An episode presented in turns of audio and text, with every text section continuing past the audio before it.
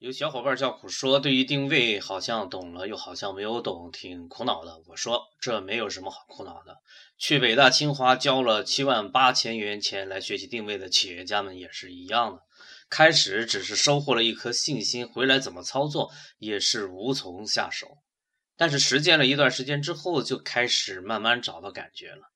其实所有的理论与技术，我们都得经过这么一个过程，毫无例外。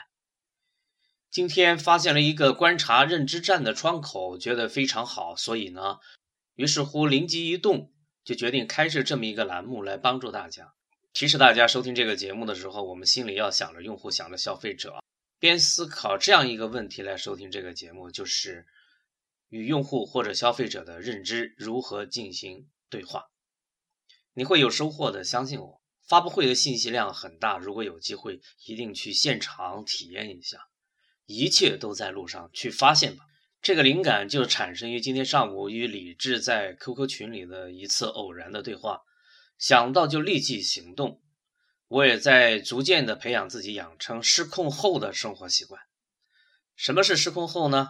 就是信仰 KK 在《失控》这本启示录般的神作里为我们描述的人类未来世界场景的人啊，我信了，所以我就是失控后。我终将成为失控后的代表人物。我是芒格，我为失控后代言。有需要文字版的，请加我的 QQ 五八二二零三五八八，你会收到我的一份窗口观察 PPT。我们一直在努力想办法让小伙伴们尽快的掌握定位，对移动互联网有感觉，就像游泳运动员对水的感觉，篮球运动员对球的感觉。水性、球性，我们是不是都需要点网性呢？是吧？让我们一起努力吧！你们的成功就是我的成功，向互联网致敬！啊，听雷军亲口说屌爆了是什么感觉？一起去听听吧。